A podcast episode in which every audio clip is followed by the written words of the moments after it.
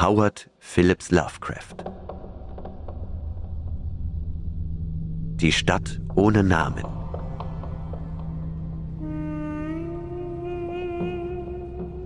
Als ich mich der Stadt ohne Namen näherte, wusste ich, dass sie verflucht war.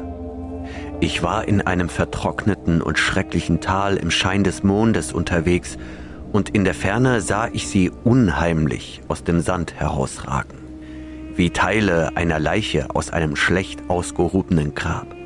Furcht sprach aus den altersschwachen Steinen dieses uralten Überlebenden der Sintflut, dieser Urgroßmutter der ältesten Pyramide, und eine unsichtbare Aura stieß mich ab und ließ mich vor uralten und unheimlichen Geheimnissen zurückschrecken, die kein Mensch je wiedersehen sollte und die kein Mensch je zu sehen wagte.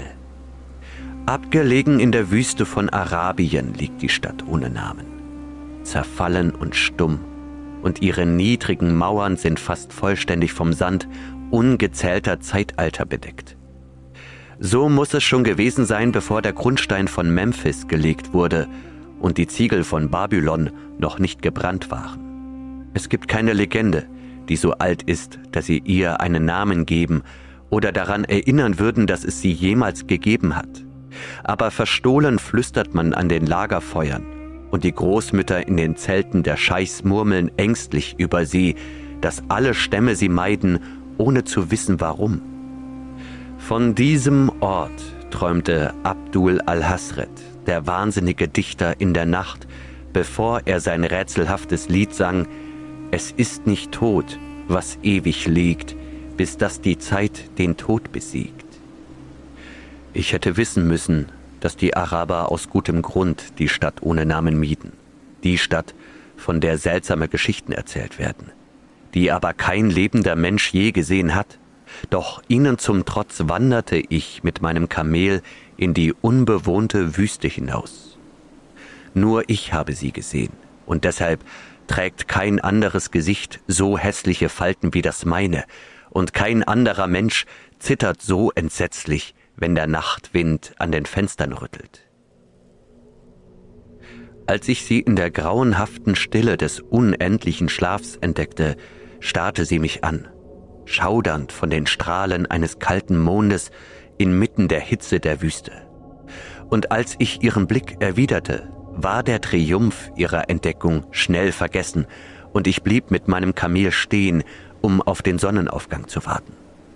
Stundenlang wartete ich, bis der Osten grau wurde, die Sterne verblassten und das Grau in ein rosiges, goldfarbenes Licht überging. Ich hörte ein leises Stöhnen und sah, obwohl der Himmel klar und die Weite der Wüste still war, wie sich ein Sandsturm durch die uralten Steine bewegte. Plötzlich tauchte über dem äußersten Rand der Wüste die glühende Scheibe der Sonne auf, die durch den winzigen Sandsturm hindurch zu sehen war. Und in meinem fiebrigen Zustand bildete ich mir ein, dass aus einer fernen Tiefe das Schlagen tönenden Metalls zu hören war, als grüße es die feurige Scheibe, wie Memnon sie von den Ufern des Nils begrüßt. Meine Ohren sausten und meine Fantasie brodelte, als ich mein Kamel langsam über den Sand zu dem stummen, steinernen Ort führte, der zu alt war, als dass sich Ägypten und Meroe noch daran erinnern könnten und den nur ich als einziger von allen lebenden Menschen gesehen hatte. Ich wanderte zwischen den unförmigen Ruinen von Häusern und Palästen hin und her und fand keine einzige Inschrift, die von den Menschen erzählte, die die Stadt vor so langer Zeit erbaut und bewohnt hatten, falls es überhaupt Menschen gewesen waren. Die Altertümlichkeit des Ortes war unangenehm, und ich sehnte mich danach, ein Zeichen oder eine Darstellung zu finden, die bewies, dass diese Stadt tatsächlich von Menschenhand erbaut worden war.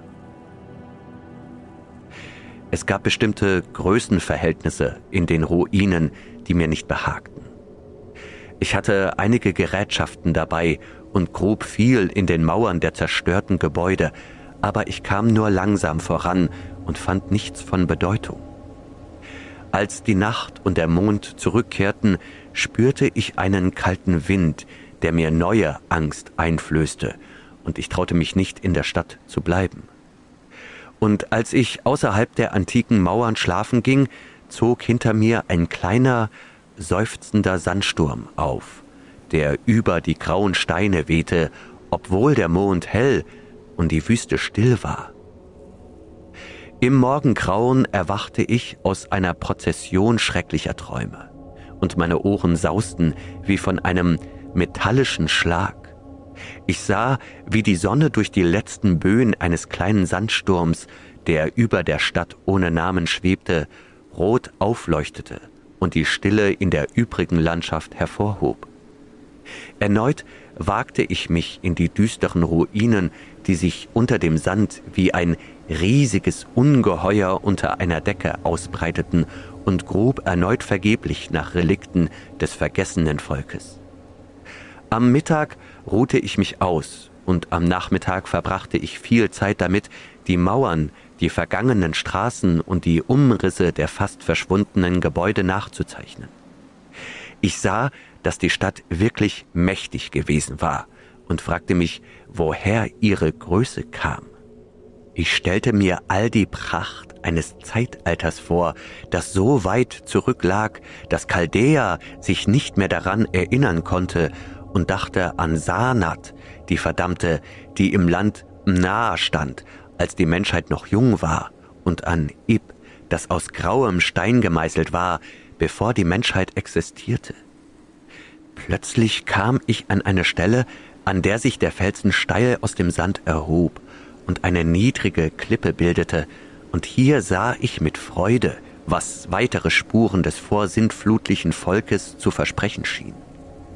In die Felswand waren die unverwechselbaren Fassaden mehrerer kleiner, gedrungener Felsenhäuser oder Tempel gehauen, deren Inneres viele Geheimnisse aus längst vergangenen Zeiten bewahren könnten, auch wenn die Sandstürme längst alle Bildhauereien an der Außenseite verwischt hatten.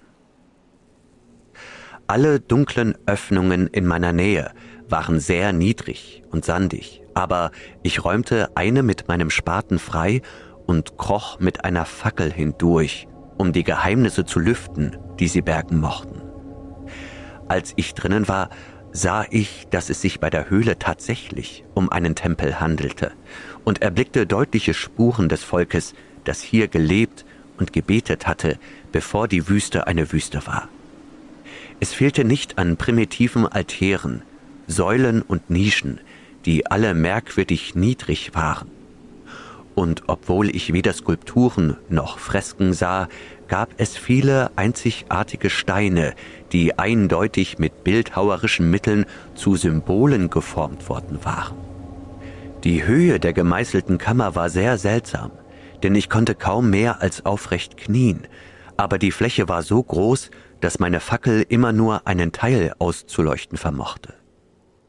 In einigen der entlegenen Ecken schauderte es mich, denn bestimmte Altäre und Steine erinnerten an vergessene Riten, die schrecklich, abscheulich und unerklärlich waren. Und ich fragte mich, welche Art von Menschen einen solchen Tempel gebaut und besucht haben könnten. Als ich alles gesehen hatte, was der Ort enthielt, kroch ich wieder hinaus, begierig darauf herauszufinden, was die anderen Tempel zu bieten hätten.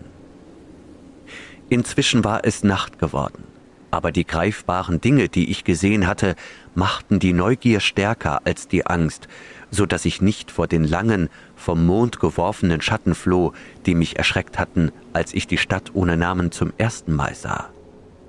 In der Dämmerung machte ich eine weitere Öffnung frei und kroch mit einer neuen Fackel hinein.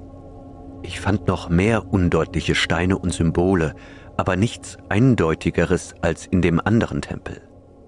Der Raum war genauso niedrig, aber viel weniger breit und endete in einem sehr engen Gang, der mit obskuren und kryptischen Schreinen vollgestopft war. Ich war gerade dabei, diese Schreine zu erforschen, als das Geräusch eines Windes und meines Kamels draußen die Stille durchbrach und mich herauslockte, um zu sehen, was das Tier erschreckt haben könnte. Der Mond schimmerte hell über den urzeitlichen Ruinen und beleuchtete eine dichte Sandwolke, die von einem starken, aber abflauenden Wind von einem Punkt entlang der Klippe vor mir hergeweht zu werden schien. Ich wusste, dass es dieser kühle, sandige Wind war, der das Kamel beunruhigt hatte, und wollte es gerade zu einem besseren geschützten Ort führen, als ich zufällig einen Blick nach oben warf und sah, dass es oben auf der Klippe windstill war.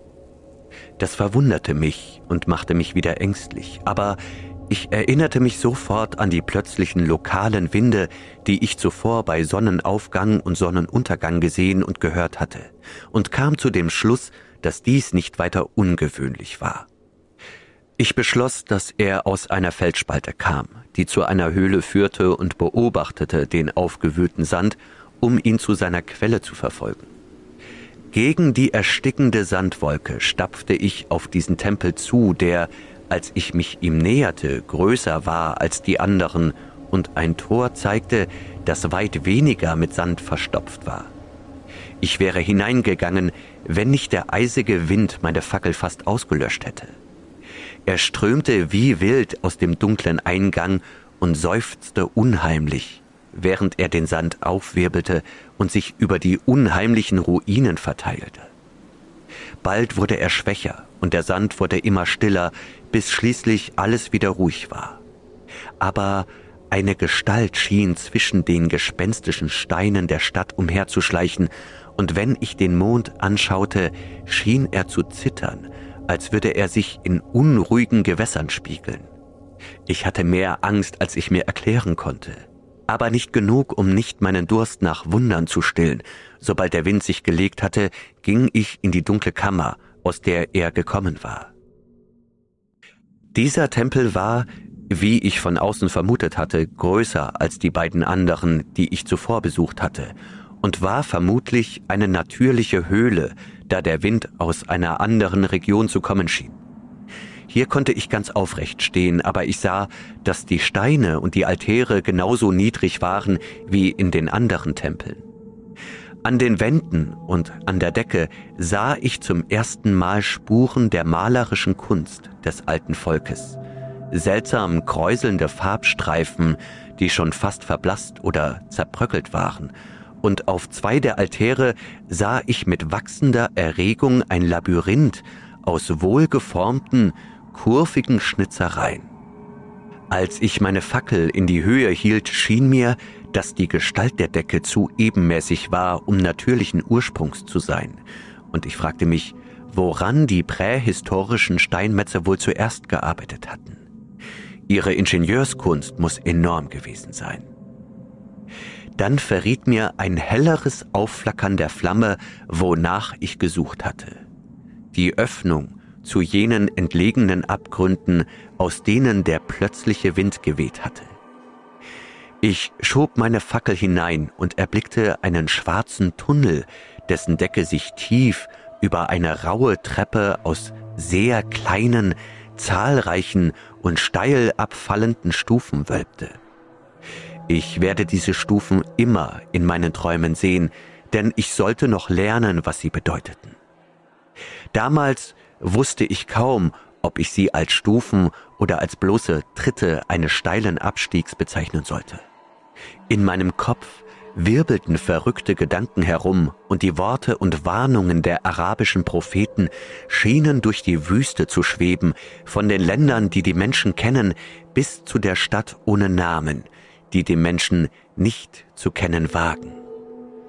Doch ich zögerte nur einen Moment, bevor ich durch das Portal trat und begann, vorsichtig den steilen Gang hinunterzuklettern, die Füße voran wie auf einer Leiter. Nur in den schrecklichen Phantasmen der Droge oder des Wahnsinns kann ein anderer Mensch einen solchen Abstieg wie ich erlebt haben. Der schmale Gang führte unendlich tief hinunter, wie ein grässlicher Spukbrunnen, und die Fackel, die ich über meinem Kopf hielt, konnte die unbekannten Tiefen nicht erhellen, in die ich kroch. Ich verlor das Zeitgefühl und vergaß auf meine Uhr zu schauen, obwohl ich erschrak, als ich an die Strecke dachte, die ich bereits zurückgelegt haben musste.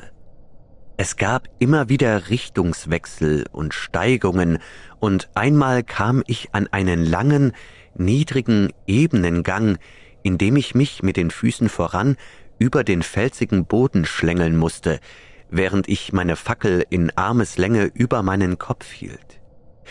Die Stelle war nicht hoch genug, um zu knien. Danach folgten weitere steile Stufen und ich kletterte immer noch endlos hinunter, als meine schwache Fackel erlosch. Ich glaube, ich habe es gar nicht bemerkt, denn als ich es bemerkte, hielt ich sie noch immer hoch über mich, als ob sie brennen würde. Der Instinkt für das Fremde und Unbekannte, der mich zu einem Wanderer auf der Erde und zu einem Verfolger ferner alter und verbotener Orte gemacht hat, brachte mich völlig aus dem Gleichgewicht. In der Dunkelheit blitzten vor meinem geistigen Auge Fragmente aus meinem wertvollen Schatz dämonischer Überlieferungen auf. Sätze von Al-Hasret, dem verrückten Araber, Absätze aus den apokryphen Albträumen des Damascius und infame Zeilen aus dem albtraumhaften Image du Monde von Goudier de Metz. Ich wiederholte seltsame Auszüge und murmelte von Afrasiab und den Dämonen, die mit ihm den Oxus hinuntertrieben. Später sang ich immer wieder einen Satz aus einer von Lord Dunseneys Erzählungen, die unaussprechliche Schwärze des Abgrunds. Einmal, als es erstaunlich steil bergab ging, rezitierte ich im Singsang etwas von Thomas Moore, bis ich Angst hatte, mehr zu rezitieren. Ein Brunnen schwarzer Finsternis, wie Hexenkessel schwarz, wenn sie befüllt, mit Mondtrank in der Finsternis gestillt. Gebeugt zu überwinden dieses Hindernis, sah ich dort, so weit des Blickes Kraft, steges Wände glatt wie Glas, mit Oberfläche frischer Schicht, wie nur dieser Todessee es schafft, an Schleimen an das Ufer bricht. Die Zeit hatte ganz und gar aufgehört zu existieren, als meine Füße wieder einen ebenen Boden spürten und ich mich an einem Ort wiederfand, der etwas höher war als die Räume in den beiden kleineren Tempeln, die jetzt so unermesslich weit über meinem Kopf lagen. Ich konnte nicht ganz stehen, aber aufrecht knien, und in der Dunkelheit schlurfte und kroch ich wahllos hin und her. Bald wusste ich, dass ich mich in einem engen Gang befand, an dessen Wänden Holzkisten mit Glasfronten standen. Was mich an diesem unendlich alten und abgründigen Ort an solche Dinge wie poliertes Holz und Glas erinnerte, ließ mich beim Gedanken an die Schlussfolgerungen, die man daraus ziehen musste, erschaudern. Die Kisten waren anscheinend in regelmäßigen Abständen auf beiden Seiten des Ganges aufgereiht. Sie waren länglich und waagerecht und ähnelten in Form und Größe grässlichen Särgen. Als ich versuchte, zwei oder drei zu bewegen, um sie genauer zu untersuchen, stellte ich fest, dass sie fest verankert waren. Ich sah, dass der Gang lang war und schlich schnell voran, so dass es mir schrecklich vorgekommen wäre, wenn mich ein Auge in der Schwärze beobachtet hätte. Ich ging ab und zu von einer Seite zur anderen, um meine Umgebung zu ertasten und mich zu vergewissern, dass die Wände und Kistenreihen immer noch weiter gingen. Der Mensch ist so sehr daran gewöhnt, visuell zu denken, dass ich die Dunkelheit fast vergaß und mir den endlosen Korridor aus Holz und Glas in seiner niedrigen Eintönigkeit vorstellte, als ob ich ihn sehen würde. Und dann, in einem Moment unbeschreiblicher Ergriffenheit, sah ich ihn tatsächlich.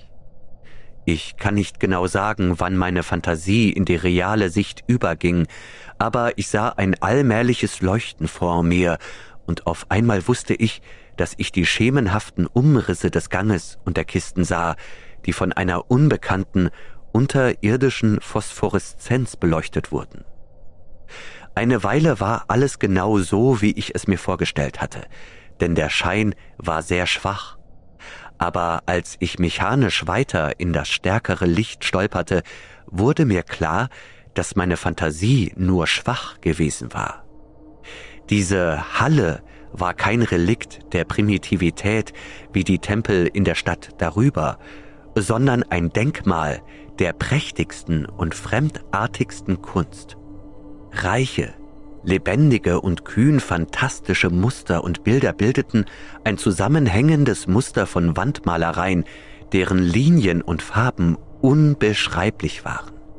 Die Kästen waren aus einem seltsamen goldenen Holz, mit Fronten aus erlesenem Glas und enthielten die mumifizierten Körper von Kreaturen, die in ihrer Groteske die chaotischsten Träume des Menschen übertrafen. Es ist unmöglich, eine Vorstellung von diesen Monstrositäten zu vermitteln.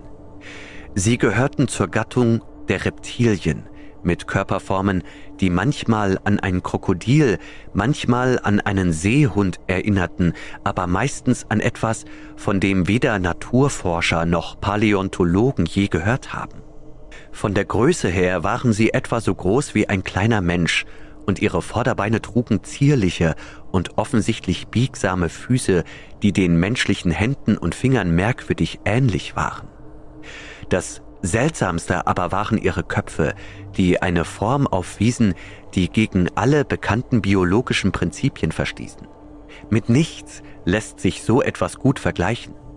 Mir fielen blitzartig so unterschiedliche Vergleiche ein wie die Katze, die Bulldogge, der mythische Satyr und der Mensch. Nicht einmal Jove selbst hatte eine so kolossale und ausladende Stirn.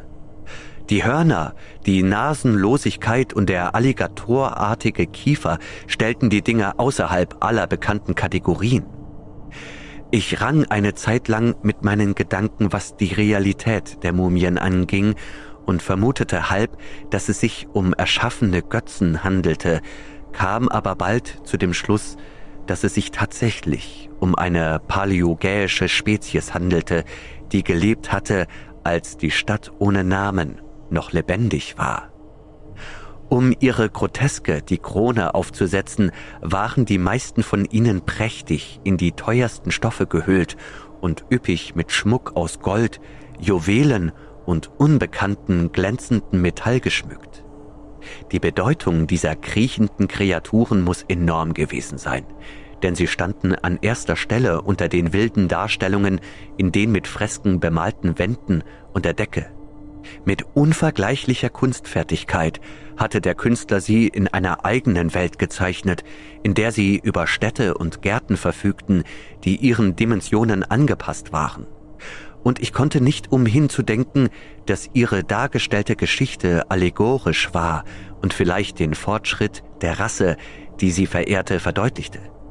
Diese Geschöpfe, sagte ich mir, waren für die Menschen der Stadt ohne Namen das, was die Wölfin für Rom und ein Totemtier für einen Indianerstamm ist. Unter diesem Gesichtspunkt glaubte ich, ein wunderbares Epos der Stadt ohne Namen nachzeichnen zu können. Die Geschichte einer mächtigen Küstenmetropole, die die Welt beherrschte, bevor Afrika aus den Wellen aufstieg und die von ihren Kämpfen, als das Meer zurückwich und die Wüste in das fruchtbare Tal kroch, in dem sie lag. Ich sah ihre Kriege und Triumphe, ihre Mühen und Niederlagen und später ihren schrecklichen Kampf gegen die Wüste, als Tausende ihres Volkes, hier gleichnishaft dargestellt durch die grotesken Reptilien, gezwungen waren, sich auf wundersame Weise einen Weg durch die Felsen in eine andere Welt zu meißeln, von der ihnen ihre Propheten erzählt hatten. Es war alles sehr unheimlich und realistisch, und der Vergleich mit dem furchterregenden Abstieg, den ich gemacht hatte, war unverkennbar. Ich erkannte sogar den Gang wieder. Als ich den Korridor entlang zum helleren Licht kroch, sah ich die späteren Abschnitte des gemalten Epos. Den Abschied der Rasse, die zehn Millionen Jahre lang in der Stadt ohne Namen und dem umliegenden Tal gelebt hatte die Rasse, deren Seelen davor zurückschreckten, die Schauplätze zu verlassen, die ihre Körper so lange gekannt hatten, wo sie sich in der Jugend der Erde als Nomaden niedergelassen und in den jungfräulichen Felsen jene Urheiligtümer gehauen hatten, an denen sie nie aufgehört hatten zu beten. Jetzt, da das Licht etwas heller war, betrachtete ich die Bilder genauer und dachte daran, dass die seltsamen Reptilien die unbekannten Menschen darstellen mussten und grübelte über die Bräuche der Stadt ohne Namen nach. Vieles war merkwürdig und unerklärlich. Die Zivilisation, zu der auch ein schriftliches Alphabet gehörte, war anscheinend höher entwickelt als die unermesslich alten späteren Zivilisationen Ägyptens und Chaldäas, doch gab es merkwürdige Auslassungen. Ich konnte zum Beispiel keine Bilder finden, die Todesfälle oder Bestattungsbräuche darstellten, außer solchen, die mit Kriegen, Gewalt und Seuchen zu tun hatten. Und ich wunderte mich über die Zurückhaltung, die man dem natürlichen Tod gegenüber an den Tag legte. Es war, als ob ein Ideal der irdischen Unsterblichkeit als heilsame Illusion gepflegt worden wäre. Noch näher am Ende des Ganges befanden sich gemalte Szenen von größter Pracht und Ausgefallenheit. Kontrastreiche Ansichten der Stadt ohne Namen in ihrer Verlassenheit und ihrem zunehmenden Verfall und des seltsamen neuen Reiches oder Paradieses, zu dem sich das Volk seinen Weg durch den Stein gebahnt hatte. In diesen Ansichten wurde die Stadt und das Wüstental immer im Mondlicht gezeigt. Ein goldener Nimbus schwebte über den gefallenen Mauern und enthüllte halb die prächtige Vollkommenheit früherer Zeiten, die der Künstler gespenstisch und flüchtig darstellte. Die paradiesischen Szenen waren fast zu überwältigend, um geglaubt zu werden. Sie stellten eine verborgene Welt des ewigen Tages dar, die mit prächtigen Städten und himmlischen Hügeln und Tälern gefüllt war. Erst ganz zum Schluss glaubte ich, Anzeichen für einen künstlerischen Rückschritt zu erkennen. Die Gemälde waren weniger kunstvoll und viel bizarrer als selbst die wildesten der früheren Szenen. Sie schienen einen langsamen Verfall des alten Volkes aufzuzeichnen, gepaart mit einer wachsenden Feindseligkeit gegenüber der Außenwelt, aus der es durch die Wüste vertrieben wurde. Die Gestalten des Volkes, immer dargestellt durch die heiligen Reptilien, schienen allmählich zu verkümmern, obwohl ihr Geist, der im Mondlicht über den Ruinen schwebte, im Verhältnis dazu zunahm. Abgemagerte Priester, die in kunstvollen Gewändern als Reptilien dargestellt wurden, verfluchten die obere Luft und alle, die sie einatmeten. Und eine schreckliche Schlussszene zeigte einen primitiv aussehenden Mann, vielleicht ein Vorläufer der Menschen des alten Garten Eden, der Stadt der Säulen, der von Mitgliedern der älteren Rasse in Stücke gerissen wurde. Ich erinnerte mich daran, wie die Araber die Stadt ohne Namen fürchteten und war froh, dass jenseits dieses Ortes die grauen Wände und die Decke kahl waren. Während ich die Geschichte der Wandmalerei betrachtete, näherte ich mich dem Ende des niedrigen Saals und bemerkte eine große Pforte, durch die die ganze leuchtende Phosphoreszenz kam. Ich schlich mich an sie heran und schrie laut auf, in grenzenlosen Entsetzen über das, was dahinter lag. Denn statt anderer und hellerer Räume gab es nur eine unendliche Leere von gleichmäßigem Glanz, so wie man es sich vorstellt, wenn man vom Gipfel des Mount Everest auf ein Meer von sonnenbeschienenen Nebel herabschaut. Hinter mir befand sich ein Gang, der so eng war, dass ich darin nicht aufrecht stehen konnte. Vor mir war eine Unendlichkeit unterirdischen Glanzes. Vom Gang aus führte eine steile Treppe hinunter in den Abgrund, kleine zahlreiche Stufen wie in den schwarzen Gängen, die ich durchquert hatte. Aber nach ein paar Metern verdeckten die glühenden Nebelströme alles. An der linken Wand des Ganges war eine massive, unglaublich dicke und mit fantastischen Flachreliefs verzierte Messingtür aufgeschlagen, die, wenn sie geschlossen war, die gesamte innere Welt des Lichts von den Gewölben und Gängen des Felsens abschließen konnte. Ich betrachtete die Stufen und wagte es erst einmal nicht, sie zu betreten. Ich berührte die offene Messingtür, konnte sie aber nicht bewegen. Dann sank ich auf den steinernen Boden, in meinem Kopf flammten ungeheure Gedanken auf, die nicht einmal eine tödliche Erschöpfung vertreiben konnten. Als ich mit geschlossenen Augen still dalag und nachdachte, kamen mir viele Dinge, die ich auf den Fresken nur flüchtig bemerkt hatte, mit neuer und schrecklicher Bedeutung wieder in den Sinn. Szenen, die die Stadt ohne Namen in ihrer Blütezeit darstellten, die Vegetation des sie umgebenden Tals und die fernen Länder, mit denen ihre Kaufleute Handel trieben. Die Allegorie der kriechenden Kreaturen verblüffte mich durch ihre allgemeine Bedeutung, und ich wunderte mich, dass sie in einer so bedeutenden Bildgeschichte so eng aufgegriffen wurde. In den Fresken war die Stadt ohne Namen in Proportionen dargestellt worden, die den Reptilien entsprachen. Ich fragte mich, wie groß und prächtig sie in Wirklichkeit gewesen sein mochte. Und dachte kurz über einige Merkwürdigkeiten nach, die mir an den Ruinen aufgefallen waren. Ich dachte an die geringe Höhe der ursprünglichen Tempel und des unterirdischen Ganges, die zweifellos aus Ehrerbietung vor den dort verehrten Reptiliengöttern so angelegt worden waren, obwohl die Anbeter dadurch zwangsläufig kriechen mussten. Vielleicht haben die Riten selbst ein Kriechen in Nachahmung der Kreaturen beinhaltet. Keine religiöse Theorie könnte jedoch leicht erklären, warum der ebene Durchgang in diesem ehrfurchtgebietenden Abstieg so niedrig sein sollte wie die Tempel oder noch niedriger, da man dort nicht einmal knien konnte. Als ich an die kriechenden Kreaturen dachte, deren abscheuliche mumifizierte Formen mir so nahe waren, spürte ich ein neues Pochen der Angst.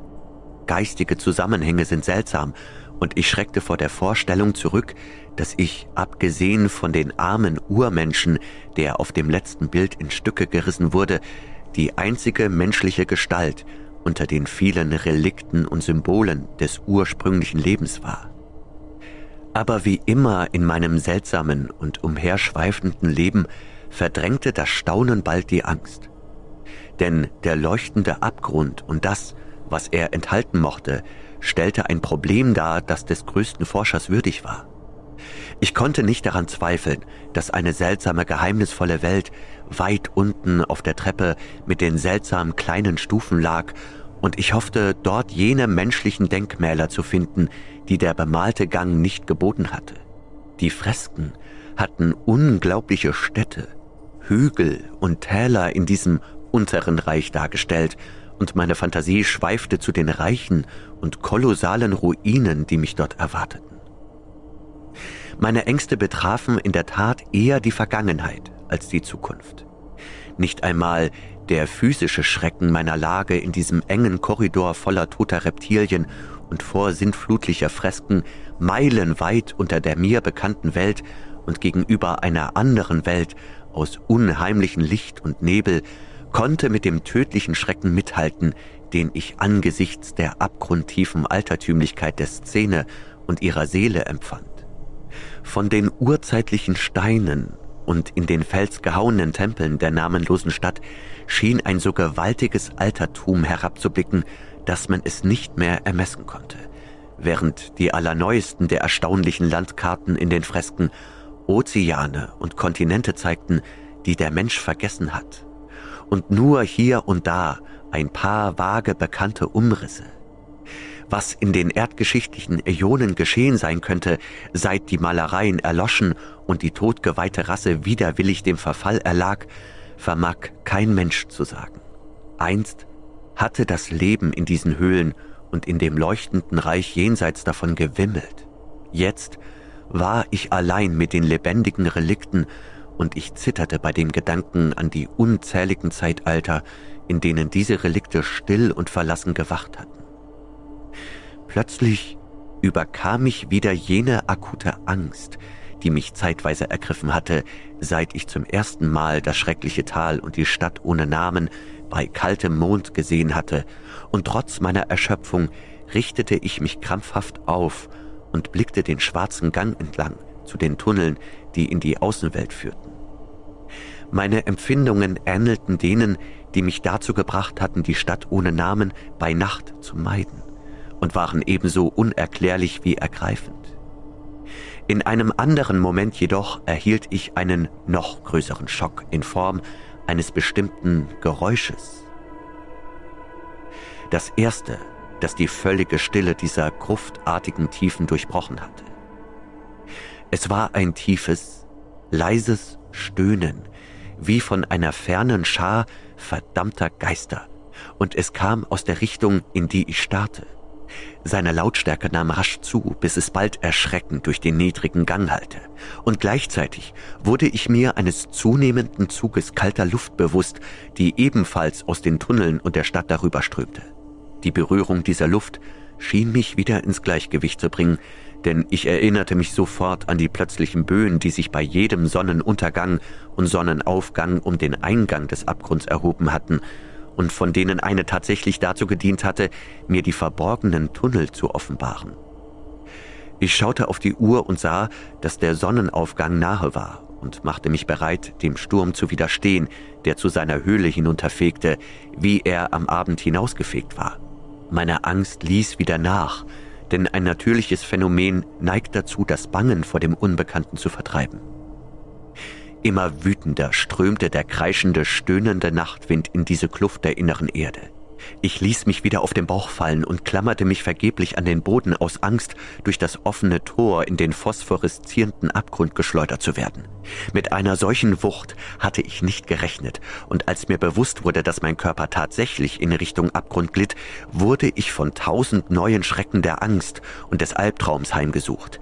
Die Bösartigkeit der Wucht weckte unglaubliche Fantasien. Einmal mehr verglich ich mich schaudernd mit dem einzigen anderen menschlichen Abbild in diesem schrecklichen Gang, dem Mann, der von der namenlosen Rasse in Stücke gerissen wurde, denn in dem teuflischen Schlagen der wirbelnden Ströme schien eine rachsüchtige Wut zu wohnen, die umso stärker war, als sie weitgehend machtlos war.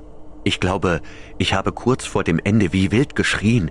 Ich war fast wahnsinnig, doch falls ich es tat, gingen meine Schreie in dem höllischen Gewirr der heulenden Windgeister unter.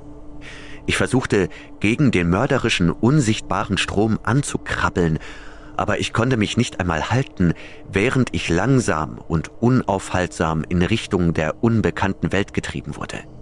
Schließlich muss mich der Verstand völlig verlassen haben, denn ich begann immer wieder jenes unerklärliche Gedicht des verrückten Arabers Al-Hasret zu murmeln, der von der Stadt ohne Namen träumte. Es ist nicht tot, was ewig liegt, bis dass die Zeit den Tod besiegt. Nur die grimmenden, gröbelnden Wüstengötter wissen, was wirklich geschah, welche unbeschreiblichen Mühen und Kämpfe ich in der Dunkelheit ertrug, oder welcher Abaddon mich zurück ins Leben führte, wo ich mich immer erinnern und im Nachtwind zittern muss, bis mich das Vergessen oder Schlimmeres einholt. Ungeheuerlich, unnatürlich, kolossal war die Sache, zu weit jenseits aller menschlichen Vorstellungen, als dass man sie glauben könnte. Außer in den stillen, verdammten Stunden, wenn man nicht schlafen kann.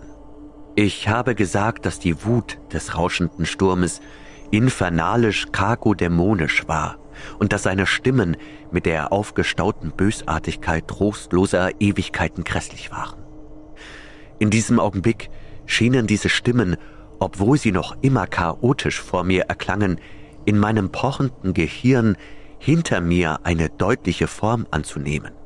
Und dort unten, im Grab unzähliger Äonen toter Altertümer, weit unter der von der Morgendämmerung erhellten Welt der Menschen, hörte ich das grässliche Fluchen und Knurren fremdzüngiger Ungeheuer.